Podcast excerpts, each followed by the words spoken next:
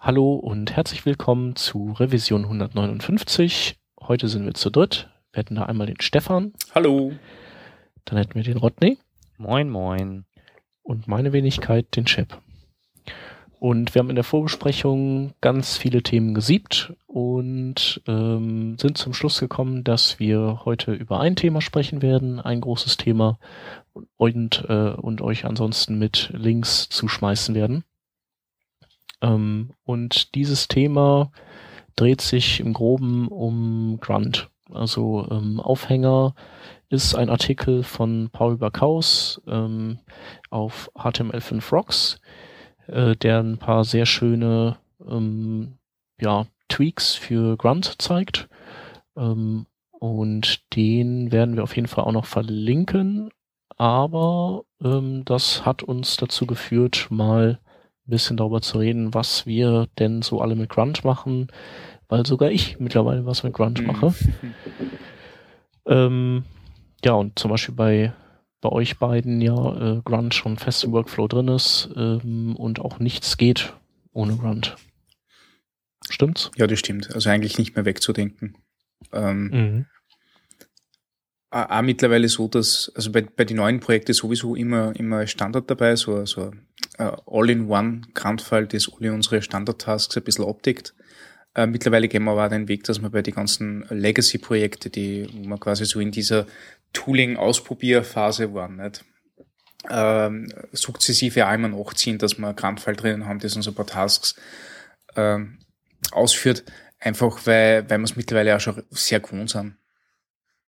Und, und, und nicht mehr, keine Ahnung, CodeKit starten wollen oder Java installieren für Ant-Files oder suchst du aus, was, was für, für Bildtool das, das fordert, aber also das, das ist halt jetzt alles recht ähm, homogen und, und nett und, und ähm, in sich geschlossen für mhm. uns, für uns zugreifbar. Also wenn du jetzt Grunt und CodeKit vergleichen willst, dann, dann frage ich mich irgendwie, ob ihr schon mal von CICD gehört habt. Von CICD? CICD. Continuous Integration? Nein, nein, Continuous doch, nein, nein. Deployment. Äh, selbstredend haben wir das. Also wir, wir haben ähm, unser, unser Projekt-Setup war vorher so, äh, dass wir ähm, Ant-Files genommen haben für, ähm, für die Bildserver. Ähm, CodeKit eigentlich nie so wirklich CodeKit eigentlich nie so wirklich verwendet haben, außer eben zum Ausprobieren. Äh, Ant-Files haben sie nur ein bisschen schwach gestaltet auf, also wenn du nicht irgendwie ein großes Java-Setup hast, ähm, haben sie anfangs schwach gestellt, dass du das ausführst, weil du die irgendwie Java brauchst dazu. Und das war einigen bei uns nicht so recht. Beziehungsweise habe ich anfangs immer sehr schwer zum Konfigurieren und Verstehen gefunden. Also wenn du da nicht drinnen bist in der Materie, da hat es dann schon einige gegeben, die dann äh, den Weg gegangen sind okay, und gesagt haben, okay, passt, ich habe einfach meine ganzen SES-Files in Cookit rein.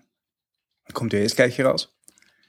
Äh, waren dann ganz verwundert, dass die, ähm, dass der Bild nachher mit schlag mir dort was für, für externe Tools, die die Antersteuert dann nie funktioniert hat, weil irgendein Versionssprung drinnen war oder sonst irgendwas. Aber aus dem haben sie natürlich auch gelernt. Aber ja, also das, das, das war eben das, was ich mit, mit nicht homogen gemeint habe am Anfang. Wir, wir haben halt irgendwie geschaut, dass wir unsere Sachen kompilieren können. Und waren happy, wenn wir es ähm, kompiliert gehabt haben. Aber so haben wir jetzt eben sichergestellt, dass das, was am Server läuft und das, was bei uns läuft, also am, am C-Server und das, was bei uns läuft, äh, dasselbe ist. Und dann nochmal äh, lokal zuerst ausprobiert werden kann, ob das Ganze ja wirklich baut, weil wir haben ja zwar so, so ähm, Tasks laufen. Das eine ist der Server-Task, der uns eben einen Server spawnt und die ganzen Sachen mit Live-Reload und so weiter ständig austauscht. Äh, und der zweite ist der Build-Task, der noch am ähm, äh, Jenkins läuft äh, der halt quasi nochmal zur, zur Qualitätskontrolle nochmal lokal ausgeführt wird, dann nochmal extra Server gestartet wird und geschaut wird, ob alles brav kompiliert hat. Gibt aber meistens eh keine Probleme damit. Mhm. Also wir haben Grunt zwischenzeitlich so dicke drin, dass das ohne eigentlich wirklich gar nichts mehr läuft. Wir haben hier so ein, so ein Update-Shell-Script. Das äh, zieht mir erstmal die, die neuen neueste äh, Revision aus dem SVN. Ja, wir nutzen noch SVN. Ist total geil. Stellt mich an die Wand. Ah, du, das haben wir auch noch. Leider ah, es ist zum, zum Reiern, also, aber ja, wie auch immer. Alles heulen hilft nichts. Äh, danach wird für jede App erstmal ein npm Install, dann ein Bauer Install und dann ein Grunt Prepare ausgeführt. Jo.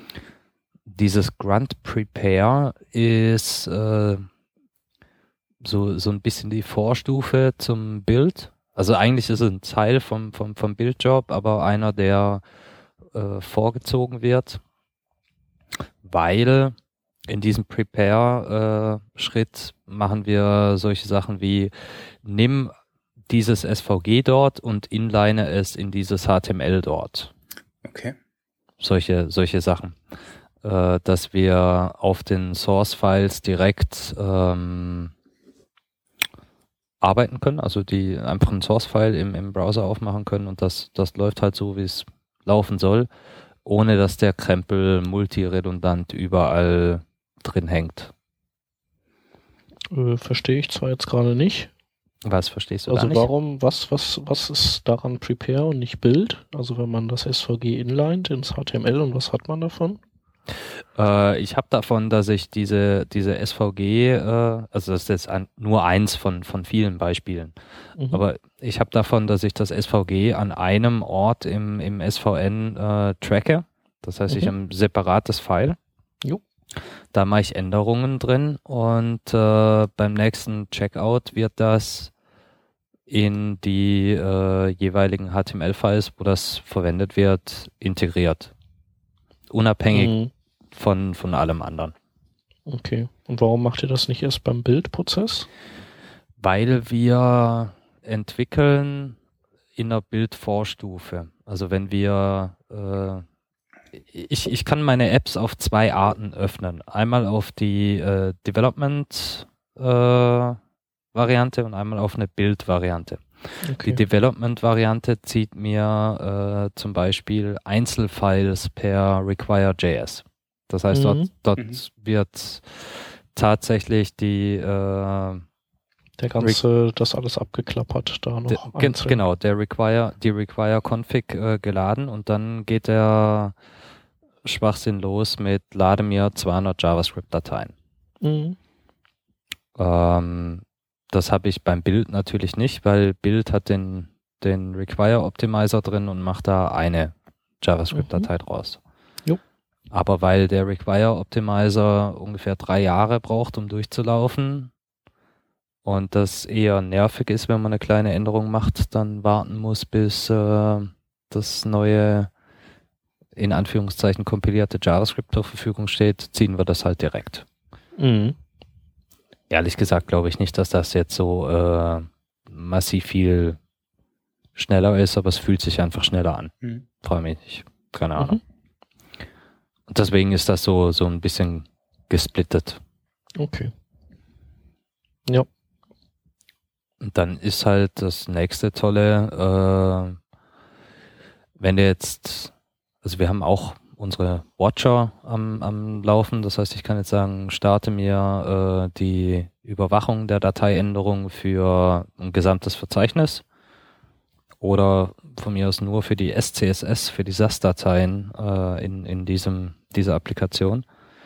Und dann wird aber nicht nur der ähm, SAS-Compiler gestartet, sondern Danach wird noch der Autopräfixer drüber laufen gelassen. Dann kommt noch der CSS-Min oder was auch immer. Also jetzt im, mhm. im, im Development-Zweig nicht, aber ich kann ja. halt äh, Jobs relativ easy hintereinander hängen. Mhm. Ich glaube, der Watcher ist ja, der könnte ja fast schon in Grunt eingebaut sein, oder? Der ist ja so irgendwie Pflicht. Ja. Fast. Also ich habe so ehrlich gesagt meine Mühe mit dem Watcher. Ich starte den nur sehr ungern, weil, weil? weil das Ding frisst äh, Ressourcen. Ja, das kann ich mir gut vorstellen. Dass der nicht so also, lightweight ist. Hm. Also er frisst richtig viel RAM oder was? Nein, äh, ich habe eher das Gefühl, dass das Problem Disk.io ist. Also RAM, ich habe hier auf meinem, äh, meiner Maschine 16 GB RAM. Moment, ich guck mal kurz, Activity Monitor. Ich habe aktuell eine frei, habe ich äh, 6,4 Gigabyte. Mhm. Und das ist so normal Zustand. Das heißt, RAM ist definitiv nicht das Problem, CPU eigentlich auch nicht. Ähm, ich habe eher das Gefühl, dass die meine SSD äh, da dann schon wieder das Bottleneck ist. Vor allem, wenn ich in vier unabhängigen Apps arbeite und für okay. alle vier Apps die äh, Watcher laufen lasse, dann kann ich meine Kiste eigentlich zur Heizung abstellen. Mhm. Deswegen, also. Das, das kann auch äh, bestätigen. Also wir haben den Watcher äh, sehr, sehr stark im Einsatz. Und äh, je mehr Targets wir dem Watcher geben, umso, umso langsamer wird die Mühle. Also da wartet man dann, also man, man merkt ja, also gerade wenn man Live-Reload und so hat, das finde ich ja recht nett, weil du, du änderst quasi was in einer, in einer Präprozessor-Datei und das Ganze spuckt nachher CSS oder kompiliertes JavaScript oder was immer raus, ne? Oder Handlebar-Templates, die, die irgendwie vorkompiliert werden. Und ähm, du merkst es wirklich, du speicherst und dann hast du es gleich im Browser sichtbar. Äh, je mehr Watcher-Tasks ich habe, umso länger warte ich, bis das der Browser darauf reagiert. Also da spürt man schon eine deutliche Verzögerung. Wir haben dann auch noch das Problem, dass wir 5 Milliarden Dateien haben. Also hier in einer App bin ich jetzt bei 195 SCSS-Dateien, in der anderen sind es 98. Hm. Ähm, das heißt, der hat da auch ganz ordentlich was zu überwachen. Übrigens in einer, in einer Dateistruktur, die jenseits von Gut und Böse ist. Mhm. Und SES ist jetzt auch selbst nicht unbedingt die schnellste dann. Also wenn das dann einmal kompiliert wird, dann braucht man auch wieder ein bisschen Zeit. Das also ist das nächste. Also Kompass an sich ist ja schon, schon schweinelahm. Ich glaube, das habt ihr bei euch noch drin, ne? Ja, ja. Das, das Schlimmste, was man dann noch machen kann, ist irgendwie mit äh, Sprite Sheets arbeiten. Mhm. Weil der äh, checkt ja dann gleich alles. Welches, welchen Generator benutzt ihr? Für Sprite Sheets. Mhm. Äh, Kompass. Ach so, okay.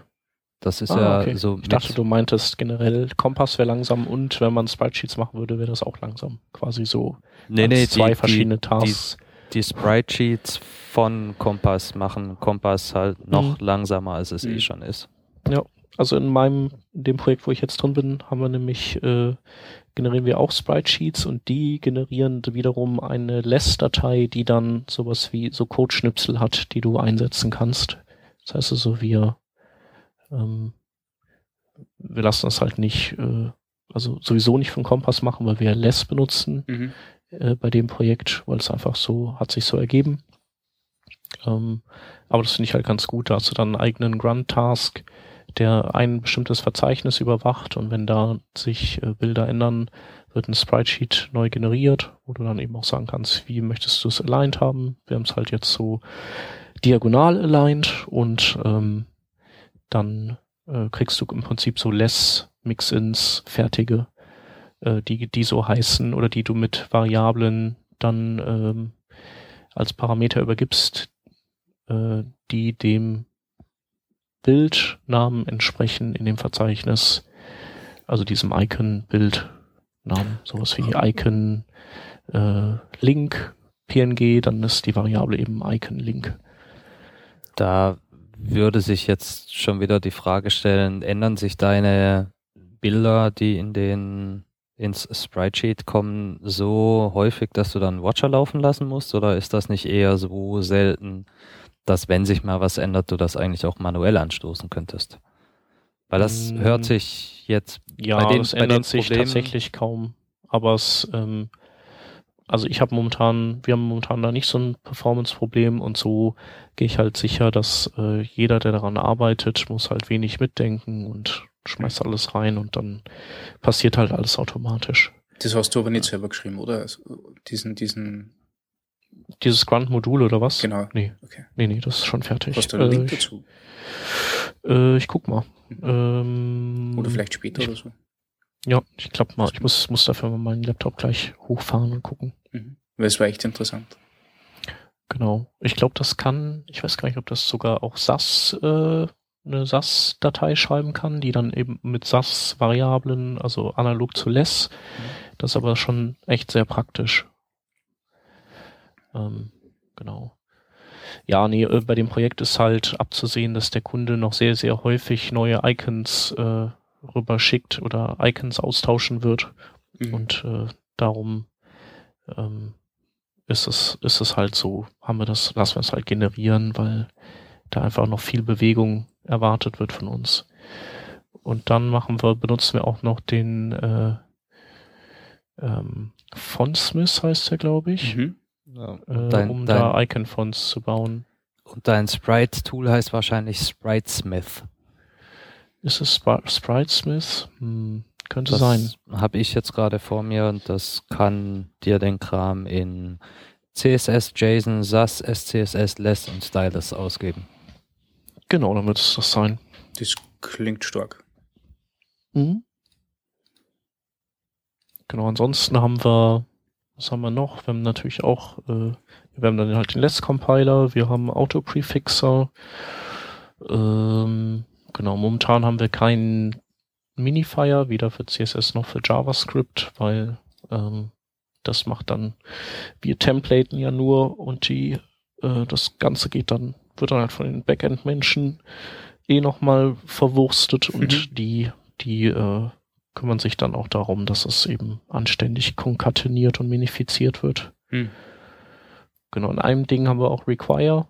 Äh, bei dem anderen Template-Projekt haben wir kein Require, weil die Backend-Menschen explizit kein Require mehr haben wollten.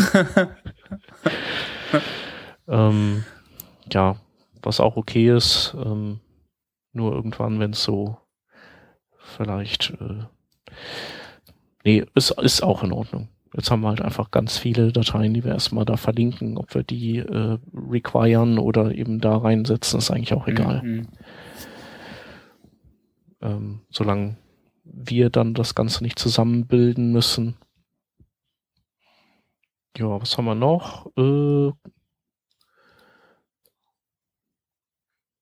ein Copy-Command, ein Clean-Command, ach ja, und da benutzen wir halt, da hatten wir ja darüber gesprochen, dass ich äh, in dem Projekt eben mit äh, Twig Templating betreibe, also mhm.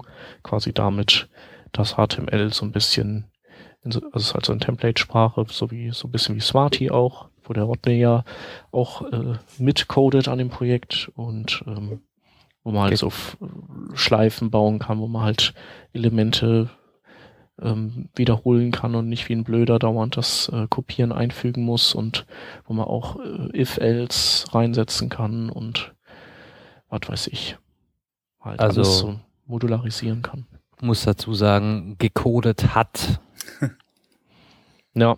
Weil, weil irgendwie äh, seit zwei Jahren nicht mehr. Was? Egal. Zwei Jahre.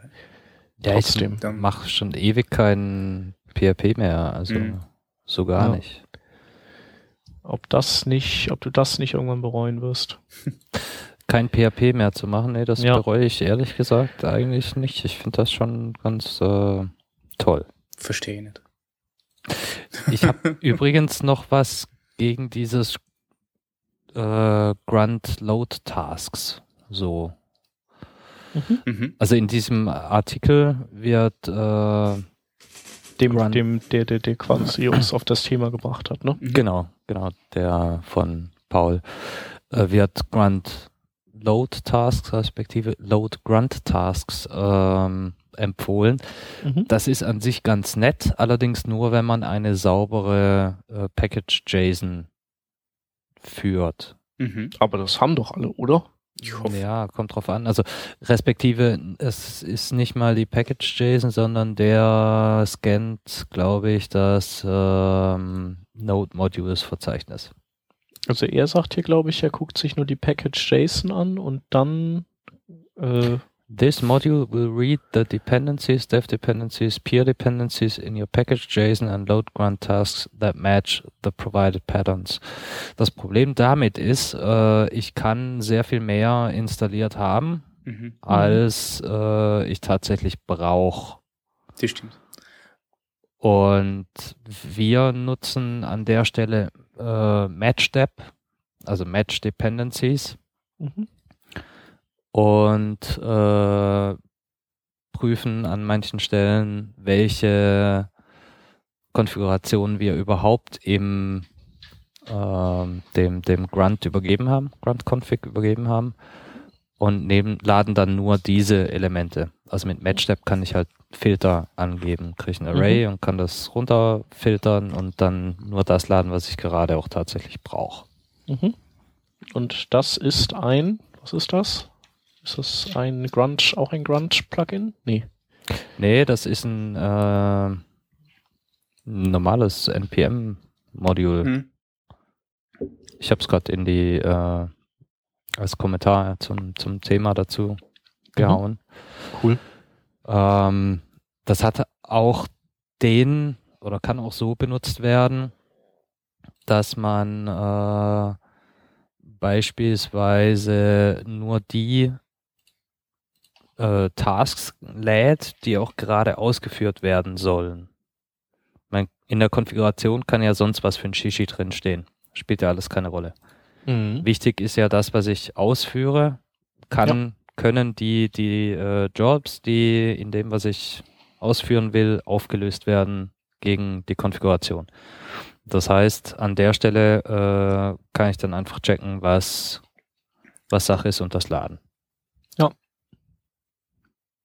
Ja, macht auch so, Sinn. So, so die Theorie. Das heißt, ich kann kleine Jobs äh, davon abhalten, den gesamten Quark zu laden. Mhm. Weil wenn ich mir hier meine, meine äh, Dev-Dependencies so anschaue, dann habe ich da eben wie gesagt Require drin, Shell drin, Shower Markdown, äh, Dependency Graph, Plato, äh, QUnit Istanbul, QUnit JUnit.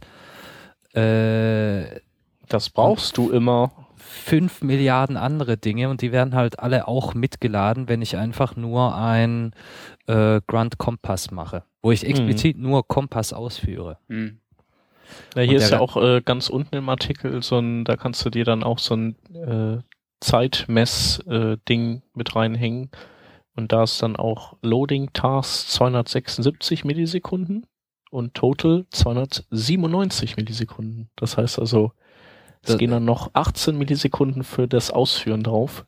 Genau, das ist halt so mit der Punkt. Und das sind jetzt, das sind ja, das ist ein Bruchteil das von einer. Das sind ja nur drei, drei Tasks, die er hier drin hat. Ja, nicht ja. So, nicht eine Milliarde wie ihr. Richtig. Also das, das kann schon einen Unterschied machen. Einfach nur die Tasks laden und initialisieren, ohne sie zu benutzen, ist halt verschenkte Zeit. Mhm. Und gerade bei diesen auf Watch ausgeführten äh, Tasks ist je schneller, desto besser halt doch noch so der Fall. Ich meine, mhm. was der CI-Server macht, das ist mir, ich habe gar nicht so viel Arsch, an dem mir das vorbeigehen könnte. Aber meine Kiste muss halt rennen. Mhm. Deswegen äh, vielleicht, vielleicht da einfach mal mit Matchstep äh, rumprobieren, was man da noch trimmen kann. Mhm. Ja, super Tipp. Mhm. Müsste man mal gucken, ob man da ein Generikum draus bauen kann. Hm. Mhm. Was mich noch interessieren würde, ich wir hatten letztens, ähm, du kannst ja beim Watcher kannst du äh, sagen Spawn ne, als Option. Mhm. Und ich hatte das mal abgeschaltet, weil Spawn, ich hatte das so verstanden, dass Spawn eben dazu führen kann, dass wenn äh, parallel verschiedene Sachen oder kurz hintereinander geändert werden. Und es läuft halt gerade schon ein durch Watch ausgelöster Task, dass du dann, ähm, dass dann durchaus ein neuer nochmal gestartet werden kann. Wohingegen, wenn du Spawn False machst, äh, das halt nicht geht, wenn schon einer läuft. Ähm, und ich weiß nicht warum, ich habe es auf Spawn, ich habe Spawn auf False gesetzt und dann hatte ich halt den Effekt, dass er nicht alle Templates ähm, kompiliert hatte und, äh, und das fand ich halt dann merkwürdig. Mhm. Also er hat dann quasi zwar die Module, die eingebunden wurden, die hat er kompiliert, aber die, wo das eingebunden wurde, die hat er dann nicht mehr aktualisiert entsprechend. Und ähm, dann habe ich Spawn wieder auf True gesetzt und dann ging das. Und irgendwie äh, ließ mich das dann doch etwas rätselnd zurück, was das Spawn genau tut. Okay, Weiß da das gibt's einer von euch? Nein, ja, die, die? Dokumentation sagt, whether to spawn tasks run in a child process. Äh, das heißt, wie du schon gesagt hast, wenn äh, eine Änderung stattgefunden hat, dann starte die Verarbeitung in einem separaten Prozess. Also nicht im, Mhm. im Hauptprozess, sondern ich würde jetzt sagen, stell dir das vor wie ein Thread, aber wenn du weißt, was ein Thread ist, dann weißt du auch, was Multiprocessing ist. Aber was ist denn dann Also der Unterschied zu diesem Concurrent, was äh, der ähm, Paul Backhaus hier dann später auch noch und auch der Sindre So Sohus Ähm, Komme ich, komme ich, komme ich gleich drauf zurück. Okay. Lass mich Mhm. noch kurz ausführen. Du äh, müsstest da in der Doku einfach eine Option weiter gucken. Da gibt's nämlich Options Interrupt Mhm. und das kannst du auf äh, True setzen, um bereits laufende äh, Prozesse zu terminieren, also Kindprozesse zu, zu töten, äh, wenn ein neuer gestartet wird. Ansonsten Und das sollst du sollte empfehlen? Oder? ich habe das nicht, ich, ich benutze weder Spawn noch Interrupt, von dem Okay. her Weil keine Spawn Ahnung. ist, ist, ist defaultmäßig eh true, oder? Default True, stimmt. Stimmt. Whether to spawn task runs in child. Was ist das denn für ein Englisch? Alter. ah! Setting this option to false speeds up the reaction time of the watch, usually half a second faster, and allows subsequent task runs to share the same context. Not spawning task runs can make the watch more prone to failing, so please use as needed.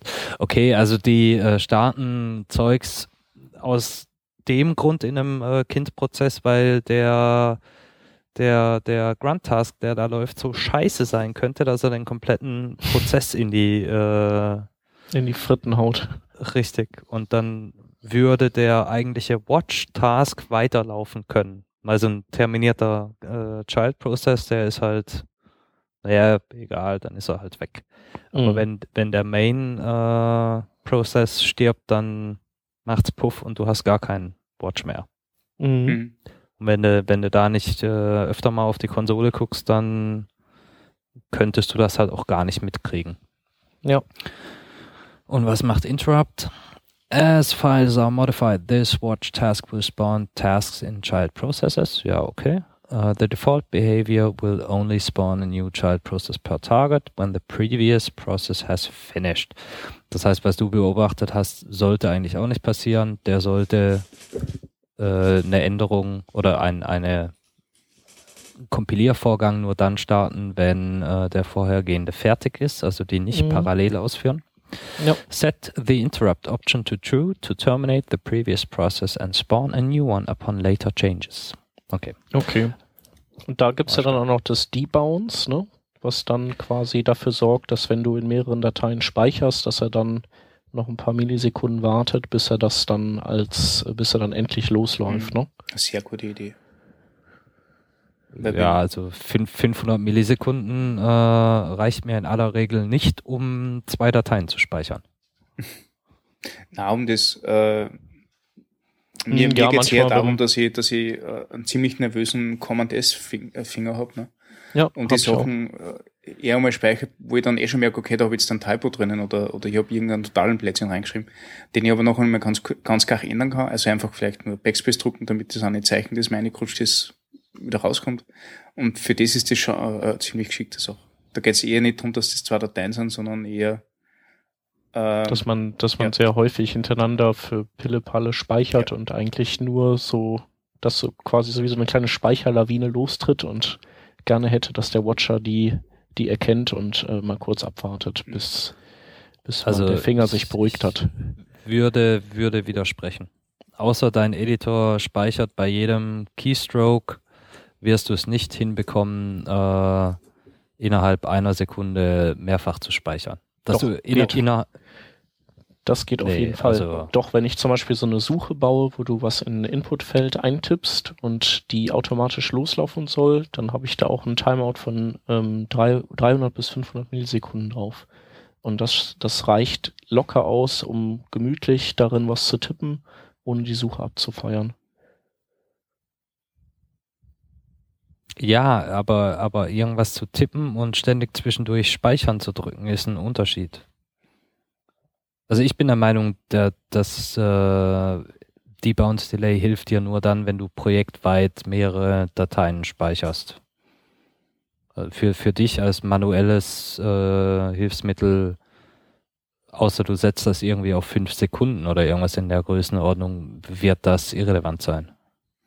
Hm, was ist mit automatisch generierten Dateien? Dass du sagst, der Speichervorgang hat jetzt irgendeinen Task angestoßen, der jetzt Da- Daten generiert. Und das Auftauchen einer Datei stoßt den nächsten Task an. Und du möchtest aber gerne warten, bis das alle fünf, die kompiliert werden oder, oder generiert werden, da sind, bevor der Task angestoßen wird. Das- ja, richtig. Das, genau. das, das, das sind ja aber die Automatismen. Mhm. Also ob du jetzt in einem Projekt äh, irgendwie zehn Dateien simultan speicherst, was mein Editor beispielsweise gerne mal macht, wenn ich ihn dazu auffordere, oder du äh, von irgendeinem anderen Task zehn Dateien generieren lässt, das spielt, spielt ja keine Rolle. Aber das macht der Rechner und der Rechner ist halt verdammt schnell. Mhm. Da sind 500 Millisekunden schon in aller Regel Ja, ausreichend. stimmt. Für, für dich als Mensch ist das aber eine wahnsinnige Geschwindigkeit. Also ich will dir auch ehrlich gesagt nicht zugucken müssen, wenn du zwischen äh, Komma, Save, Backspace, äh, Save, Semikolon, Save. Da bist du ja nur am Saven. Ja. Ja. Der äh, hier dem Stefan, dem geht nie ein Stand verloren, wenn der Rechner absemmelt. Äh, ich danach klar. gleich immer, weißt du. Das ist- So, äh, der Chef hatte noch die Frage zu Concurrent. Mhm. Concurrent äh, hat nichts mit dem Watcher zu tun. Also das, Mhm. was wir jetzt gerade äh, besprochen haben, hat nur mit dem Überwachen des Dateisystems und entsprechend daraus äh, Tasks anstoßen zu tun gehabt.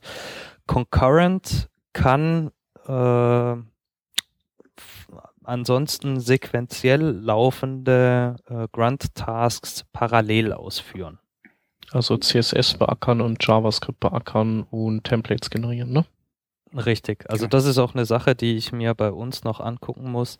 Require braucht drei Jahre. Äh, CSS hat damit überhaupt nichts zu tun. Könnte eigentlich parallel laufen, braucht halt auch ein halbes Jahr. Und dann müsste auch noch die Bild-Minifizierungssuppe gestartet werden. Das braucht auch noch 25 Jahre, hat aber weder was mit JavaScript noch mit CSS zu tun, weil das Zeug wird ja in place äh, zusammengedrückt Mhm. äh, dann kann man das alles parallel laufen lassen. Das, das, haben Das wir, best- Entschuldige. ja, schieß. Äh, Schieß das, los. das haben wir im Einsatz und das bringt auch enorm viel. Also, Ja. das merkst du schon. Das, das glaube ich nämlich auch. Also wir haben es noch nicht im Einsatz. Ich habe das hier noch so auf der Liste stehen von, wenn wir mal ganz viel Zeit haben, dann sollten wir uns mal angucken. Aber ja, Mhm. Mhm. Tu das. Das bringt was. Ja, und ansonsten äh, toolmäßig bin ich auch mit Vagrant immer mal wieder unterwegs jetzt. Cool. Und Das ist eine super Das- Kombi. Also mir, ähm, am, aller, am allerliebsten habe ich es, wenn ich, wenn ich in die Template-Files was ändere und Grant kompiliert man das in das gespawnte Directory für Vagrant und, und ich merke das dann direkt an dem, an dem Server, den ich über Vagrant gebootet habe. Voll geil. Mhm. Also, das ist ein Traumsetup. Das ist wirklich nur mehr Knopf drucken und Ja. Alles funktioniert. ja, ist schon super. da kann ich so nicht mehr mitreden. Also ihr hört euch so an, als ob ihr noch äh, eine ganze Menge in Anführungszeichen kleinere Projekte macht. Also halt äh, Menge von Projekten. Ist ja so. Ähm, und das, das habe ich irgendwie so gar nicht mehr. Also seit ich hier bei, bei Magenta arbeite, habe ich meine vier äh, Programme, vier, vier Apps, an denen ich äh, werkel und das war's. Äh, hier und da hätte ich eh lieber auch so einen Zustand, wo, wo man am Produkt noch nicht am Projekt arbeitet. Also das, Mhm. Ja, gut ist ja, wenn man eine Mischung hat aus mhm. beidem. Ja. Man an was sowas Langfristigen schraubt und auch immer mal wieder so, so kleine, kurze ja. Gigs hat zum Zwischenschieben. Mhm. Ja. Ich glaube, dieses äh, Produkt äh, gebastelt ist auch mit der Grund, warum ich bis heute keine Ahnung habe, was diese Init-Geschichte von, von Hans soll oder, oder generell diese Yeoman Generator Geschichte. Ja, keine das, das wird wahrscheinlich sein. Also äh, ich bin ja über Grunt, äh, ich bin ja auf Grunt eigentlich über Yeoman gekommen, weil wir Yeoman einmal ausprobiert haben, weil das so äh, ähm, promoted worden ist. Und das Coole dabei ist halt, dass du wirklich so ein Projektverlag für dein Team machen kannst und jetzt, wenn ein neues Projekt aus, ausgerollt wird, dann gibt einfach eine Zeile Code ein? Äh, eine Zeile in der Command-Line ein, yo, natural in unserem Fall. Und wir haben eine Projektvorlage da, die genau dem entspricht, was wir jetzt in den letzten Jahren ausgearbeitet haben, an Sachen, die wir brauchen. Äh, jeder findet sie sofort in der Projektvorlage zurecht und solche Sachen. Und das ist eher für solche Geschichten zum da. Eben, dass du, dass du deine, der Standard Grunt-File, das du, das du jetzt wie voll zusammengebaut hast in den letzten Monate, einfach auch sofort für alle verfügbar hast. Mhm. Und haufenweise anderes Zeug. Und das ist schon recht, recht angenehm. Ja, den, da, den Diomen nutze ich noch nicht. Mhm. Da muss ich halt auch sagen, alles, was ich dann projektmäßig nebenbei mache, also jetzt projektmäßig im Sinne von irgendwelche Tools, die dann halt auf GitHub landen, die haben alle so dermaßen unterschiedliche ja, äh, Anforderungen oder Stände von, von Spielerei, dass ich gar nicht wüsste, was ich da alles zuerst löschen soll von Zeug, das ich nicht brauche. Ja. Aber bei uns ist es so, dass wir zum Beispiel, ähm, also wir haben, wir haben längerfristige Projekte, die dauern hier und da, also da wirst du mir jetzt auslachen, was ich ein halbes Jahr, ne? Hm. Das ist bei uns ein langfristiges Projekt. Ähm, na, na gut, also mit, mit der Nachbearbeitung und so weiter kommen wir dann ja auf ein Jahr, anderthalb Jahr. Und dann haben wir Sachen, die wirklich in drei Wochen erledigt werden. Nicht? Und da kann es durchaus sein, dass jeder bei uns in, innerhalb von einer Woche ein neues Projekt anfängt. Ähm, und da hättest du gern so, so ein bisschen ein Basis-Setup. Da hättest du gerne einmal ähm, eben das Kranfeld dort und du hättest Assemble äh, gern aufgebaut. Das ist so ähnlich wie das, was der Shep mit Twig verwendet, nur halt mit Handlebar-Templates. Ähm, so ein statischer Seitengenerator, mit dem unsere Templates halt machen. Du hättest gern ein paar gewisse äh, ähm, Third-Party-Libraries schon installiert, wie Modernizer und jQuery und Normalized CSS und Normalized CSS bitte in der SCSS-Varianten und nicht in der einen SCSS-Varianten, sondern in der anderen. Da tust du dann quasi so, so, ein kleines, so eine kleine Power-JSON vorbereiten, das du auch gleich mit ausholst und du legst einmal alle Verzeichnisse fürs SCSS an, damit die Leute wissen, wo sie ihre Dateien hinspeichern sollen. Also einfach so diese, diese Basis-Projektstruktur schaffen für dieses Jungen halt da. Das, das ist mir soweit von, von, von der Theorie her schon klar. Ich habe es nur bisher einfach nicht gebraucht und wenn ich an die letzten zehn Jahre zurückdenke, dann weiß ich auch nicht, ob ich das je gebraucht hätte. Hm. Ich meine, in eurem ähm, Agenturumfeld ja. ist das wahrscheinlich was anderes. Ja, bestimmt. Also wir, wir brauchen es wirklich wöchentlich. Nö, dann ist doch cool. Ich ja. meine, Tools sind ja dafür da zu helfen. Auf jeden wenn Fall. Man, gerade, also gerade halt wenn man, wenn man sich wiederholende Tasks hat, dann reicht's halt irgendwann, ne? Mhm. Dann setzt man sich lieber mal einen Tag auf den Arsch und bastelt und hat dann aber was, was, was man in Zukunft immer wieder benutzen kann. Genau. Mhm. Ja, schön. Mhm. Und auf Gulp wollt ihr alle noch nicht wechseln. Ähm, ich habe schwer überlegt, ne? Äh, mhm. Aber also irgendwie, irgendwie ist mir Grant aktuell noch geläufiger, nicht? Also das ist jetzt gerade, die, die, die Galb API ist ja nicht, nicht wirklich schwarz zum Verstehen oder nicht wirklich unübersichtlich. Aber, aber ich habe jetzt im letzten Jahr wirklich mir hauptsächlich darum kümmert, dass wir ein gescheites Grunt-Setup haben bei uns in der Firma. Mhm. Und das geht mir halt einfach schon so vor der Hand, dass ich eigentlich nicht wirklich das andere angeschaut habe. Äh, und ja. äh, gerade wenn es darum geht, dass man so, so ein Set an Basisgeschichten ausrollen will, die für alle Götter und so weiter, finde ich Grunt vielleicht doch noch ein bisschen gescheiter. Ähm, weil da kannst du gerne auch mal ein bisschen mehr mit ausrollen und musst nicht alles verwenden davon. Äh, aber die Leute, die, die jetzt nicht selber Grunt-Files editieren, oder, oder nicht in der Tiefe editieren können, das dann auch relativ einfach aktivieren, indem sie einfach nur eine Zeile Code dazu tun und solche Sachen. Ja. Also in dem Hinblick finde ich das vielleicht noch ein bisschen sauberer. Ähm, also ich glaube, ich würde Gulp benutzen für Projekte, wo ich äh, nur selber irgendwie involviert bin. Genau. Aber wenn so andere beteiligt sind, die vielleicht äh, jetzt noch gerade so happy sind mit Grunt und so, würde ich äh, die nicht in ein Abenteuer mit hineinziehen, dass sie selber nicht keine Lust drauf haben. Mhm. So. Also vielleicht dann in einem Jahr oder sowas. Aber ähm, oftmals bisher mit Grunt.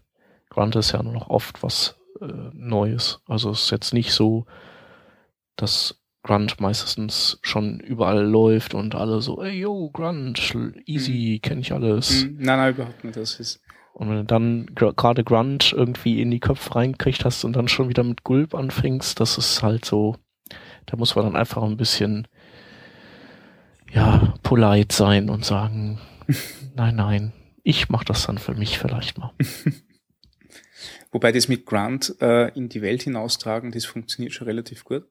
Also wir mhm. haben jetzt so einen, so einen Projektpartner, der, der nur .NET C-Sharp Backends entwickelt und jetzt unseren, unseren Client, den wir dafür für eine API gestrickt haben, äh, zum Laufen äh, bringen hat müssen. Und das war halt alles auf einem Grunt-Setup basierend und ohne Grunt ist da gar nichts gegangen.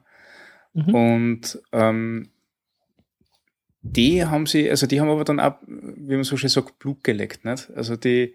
Aber das, das tun ja alle, ja. ne? Also das haben wir ja genauso, denke ich mal. Also wenn du das Ding einmal laufen hast und was, was da abgeht, mhm. ja, macht einfach Spaß. Ja, genau. Also einer, einer taugt jetzt richtig. Und dann haben sie mhm. selber angefangen, dass so ein paar Sachen dazu installieren und solche Geschichten. Also das finde ich schon recht nett. Mhm.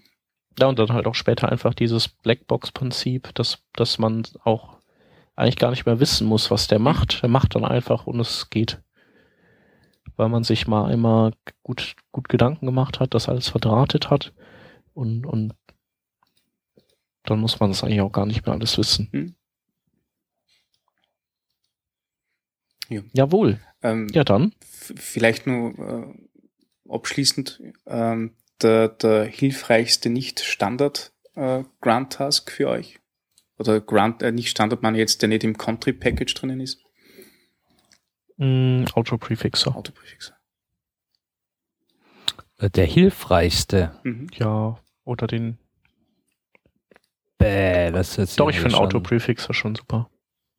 Also, ich, äh, ich, äh, ich habe Autoprefixer reingeworfen, mir ein Diff davon gezogen, festgestellt, dass unser SCSS-Suppe ist, angefangen zu äh, refactoren wie bescheuert und äh, am Ende Kilobytes äh, raus optimiert. Also einfach alter, alter Dreck, der noch drin war. Äh, ich glaube, das hat für den Moment am meisten gebracht. Tools, die man einsetzen will, weil sie nichts kosten. Also es, es kostet halt wirklich genau gar nichts, dann definitiv Autopräfixer. Ähm, ähm, was ich noch gerne das Schöne am Autoprefixer ist übrigens ja, dass nicht nur, dass er Prefixes anhängt, wo sie nötig sind, er schmeißt sie ja auch sogar, wenn man jetzt äh, übers Ziel hinausgeschossen ist, raus, wenn man sie gar nicht ja. mehr braucht. Das Richtig, genau, genau so konnte ich dann halt auch anfangen, äh, alten Mist aufzuspüren, der äh, schon gar nicht mehr benutzt wird. Hm. Aber könnt ihr Kompass nicht generell rauswerfen? Aber ah, ihr benutzt das eigentlich nur noch für das Spriting oder was? Nee, wir haben noch so zwei, drei Sachen drin. Ähm, also für den ganzen CSS3-Kram braucht ihr das ja nicht, oder? Nee, den habe ich jetzt zwischenzeitlich komplett rausgeworfen. Das wird ja über die, also es sind ja Mix-Ins, die du über Include reinholst. Die habe ich alle jetzt durch äh, in Anführungszeichen Native mhm. CSS mhm. ersetzt, respektive die zwei, drei äh, Custom Mix-Ins, die wir da haben, die sind noch da. Ansonsten habe ich auch alle Includes rausgeworfen. Braucht's alles nicht. Ähm, nee, was wir haben, ist die, die HTML5 Boilerplate. Das ist aktuell irgendwie ein, ein Kompass-Plugin. Aber was ist das denn? Das, das ist das Normalized CSS ja. oder was? ja, ihr fragt mich nicht. Ich habe das mhm. alles nicht so ganz durchstiegen. Also ich habe hier auf meiner Liste von, wenn mir langweilig ist, auch noch stehen, wirf mal testweise diesen ganzen Krempel raus und guck, was passiert. mhm. ähm, was ich vielleicht nur empfehlen kann, ähm, wenn ihr Grant Connect verwendet, dass ihr selber einen, einen, einen Server habt während dem Entwickeln, äh, was uns enorm geholfen hat, äh, war Grant Connect Proxy. Das ist ein Mittelware für Connect, die, mit der du den Proxys machen kannst. Und wir, wie der Name schon sagt, und wir haben recht viel mit fremde APIs zum da, die irgendwo auf einem Demo, Dev oder sonst irgendwas Server verfügbar sind. Mhm. Äh, und das damals immer in einer Apache-Config einrichten und schauen, dass das ja wirklich funktioniert und dass du es, es parat hast. Das hat elendig lang gedauert, da ist, da sind Stunden draufgegangen und jetzt braucht man wirklich nur mehr eine Zeile Code, also eine Zeile äh, in einer Zeile Code den Servernamen eingeben, also die URL vor dem Server und das Ganze flutscht und funktioniert tadellos. Also der, der, der mockt das dann oder, oder, oder, oder verbindet der, was, was macht der genau? Äh, also Grant Connect ist eine, ist eine, eine Mittelware-Software für einen, einen Node-Server. Das heißt, du, du kannst verschiedene, ähm, du startest einen Server und du kannst verschiedene ähm, Zwischenschichten definieren, die so auf so einen Stack äh, gelagert werden. Und jeder Request geht durch diesen Stack durch und schaut, ob er jetzt mit dieser Mittelware was anfangen kann oder nicht. Zum Beispiel Datei mhm. ausliefern ist das einfachste, dann geht er gleich und liefert die Datei aus. Äh, wenn er die Datei nicht findet, zum Beispiel, kommt er weitergehen und kommt sagen, äh, ähm, ist die Datei vielleicht in einem anderen Verzeichnis, das ich, das ich verbunden habe. Oder im Fall von Proxy ist es eben so, äh, wenn du sagst, du möchtest jetzt die URL slash API und so weiter ansteuern und ähm, dann, dann, dann kommt der Request durch, sagt, okay, passt, das ist in der URL slash API, bitte schleust es durch auf den einen Server, den ich dort eingegeben habe. Das sind vier Zeilen äh, äh, Konfiguration in Grunt äh, und das war's. Anstatt dass man da, was ich in die, in die HTTP-Confs vom Apache-Mod umhackt, wie wir es früher gemacht haben. Okay. Und spart uns enorm viel Zeit und funktioniert ausführlich gut. Ja, okay. Tja, dann äh, guter Tipp. Werden wir auf jeden Fall mal, äh, werden wir alles verlinken, oder? Kriegen wir es hin? Haben wir es alles notiert schon? Der Rodney hat sehr viel Links reingeschmissen, ja. Ja, cool. Oh, genau, Grunt Connect Proxy noch, ne? Okay, dann würde ich sagen, können wir doch mal zu den Links übergehen, oder? Mhm. Da habe ich den ähm, ersten geerbt, glaube ich gerade. ja, äh, der, der, erste Link ist die, die Chrome, ist das Chrome Command Line Interface. Das haben wir selber nicht genauso angeschaut, aber es ist eine Möglichkeit, dass man den Chrome für der Command Line aussteuert und zwar äh, sämtliche, sämtliche Schaltflächen, die es gibt äh, und man kann auch JavaScript äh, äh über die Command Line ausführen äh, und sich die Ergebnisse, die der Chrome da liefern würde, auf Standard Out holen. Ist eine ganz nette Geschichte, gerade wenn man automatisieren möchte. Den zweiten Link, den ich habe, ist ein Artikel vom, vom ähm, Hugo Chirodel. Ich hoffe, den spricht mir jetzt Ich glaube, den werden wir in Zukunft irgendwie noch öfter verlinken. Ja. Der ist so, hat so viel Output. Der schreibt im Moment, also er, er hat gesagt, was in, in die ersten sechs Wochen vor 2014 hat er 25 Artikel geschrieben. Mhm. Das ist schon heftig. Ja. ähm, auf jeden Fall hat er über SES Extend äh, Functionality geschrieben, die ähm, ja prinzipiell relativ einfach klingt, aber die halt ein paar Tücken und ein paar, ein paar Stolpersteine hat und äh, gibt da relativ gut Auskunft darüber, welche, auf welche Sachen man jetzt achten muss, beziehungsweise wo sich das Teil vielleicht nicht so verhält oder nicht den Output liefert, den man eigentlich äh, haben möchte und gibt so vier Faustregeln, die man beachten sollte. Jo, und den letzten Link, den ich vorstelle, das ist Try Handlebars.js, äh, ist eines dieser, dieser äh, Webseiten-Tools, wo sie einfach geschwind ein bisschen Code reingeben könnt, auf Play drückt und dann kommt irgendwas Tolles raus dabei, in dem Fall eben für Handlebar-Templates. Ähm, die Schöne dabei ist allerdings, dass ihr auch äh, eigens geschriebene Handlebar-Helpers ausprobieren könnt und äh, testen könnt, ohne dass ihr das großartig aufsetzen müsst bei euch lokal. Sehr, sehr hilfreich für das. Mhm. Äh, ich habe zwei Links. Ähm, der erste heißt PageRest. Das ist ein äh, Node-basiertes Tool, ähm, dass sich nicht nur Node, sondern eben auch äh, wie so viele Tools PhantomJS bedient.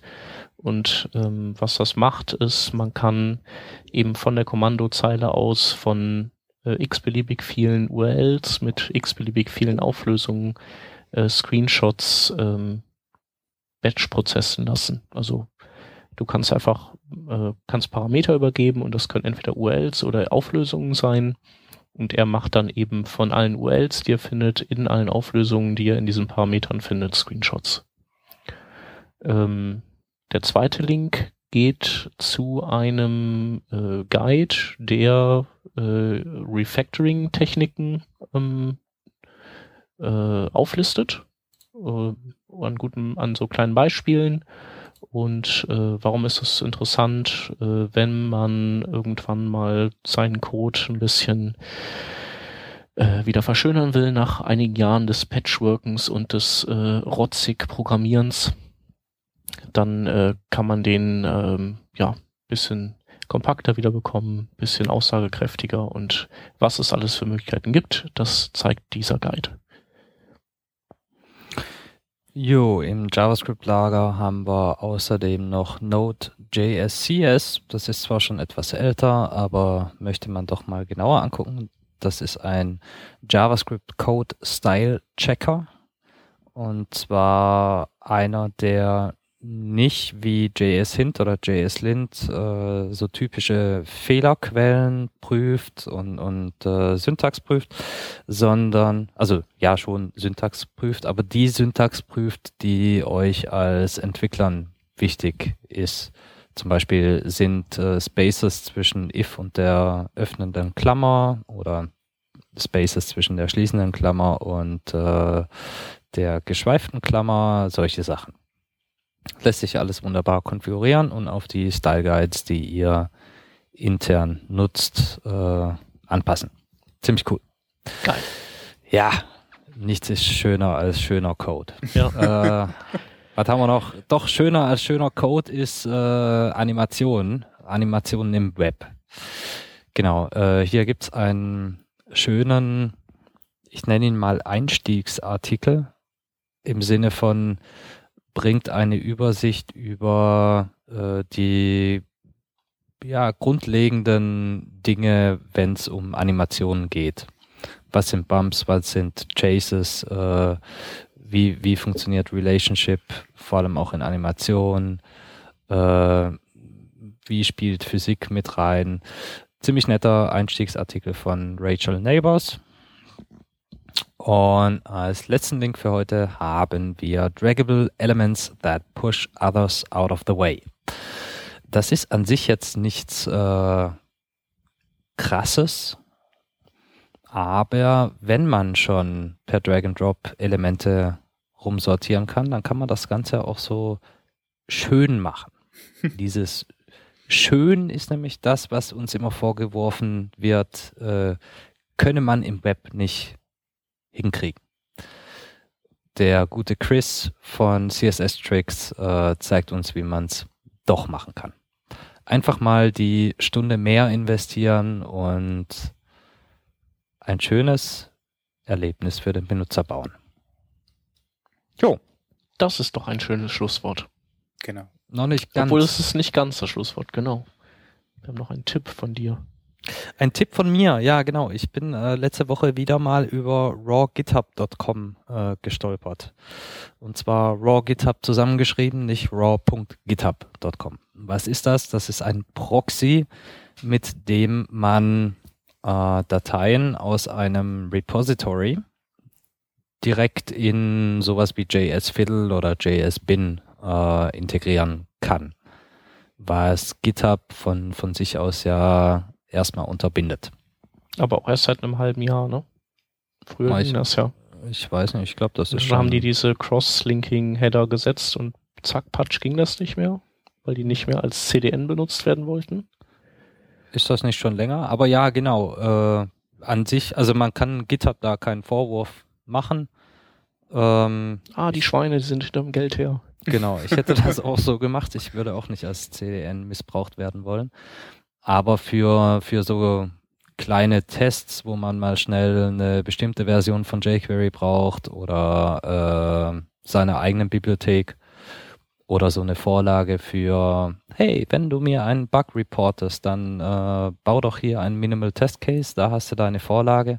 Für solche Sachen äh, will man jetzt nicht unbedingt eine eigene Infrastruktur aufziehen, sondern äh, sagen, hier komm, Zeug liegt eh auf GitHub, zieh's doch von da. Und mit rawgithub.com kann man genau das tun. Mhm. Also wenn jetzt beispielsweise jemand mit den äh, Metadaten von ähm, Working Draft arbeiten wollen würde, dann könnt ihr mit rawgithub.com die Daten direkt von GitHub ziehen. Geil. Ja, total. und genau, und wer noch die Mechanik hinter der ganzen, äh, nee, du darfst nicht von GitHub laden, Geschichte ähm, in Erfahrung bringen möchte, ich habe das ähm, am Sonntag mal kurz zusammengeschrieben. Mhm verlinken wir. Jawohl. Cool, super, danke. Dann war's das. Dann war's das. Wahnsinn. Ja, wir sagen danke den Live-Hörern, danke den Konservenhörern und den genau äh, einen Mitchatter im Live-Chat. Und ich sage auch Danke an euch. Alles klar. Bis nächste Woche. Ciao. Tschüss. Wünsche was. Ciao, ciao.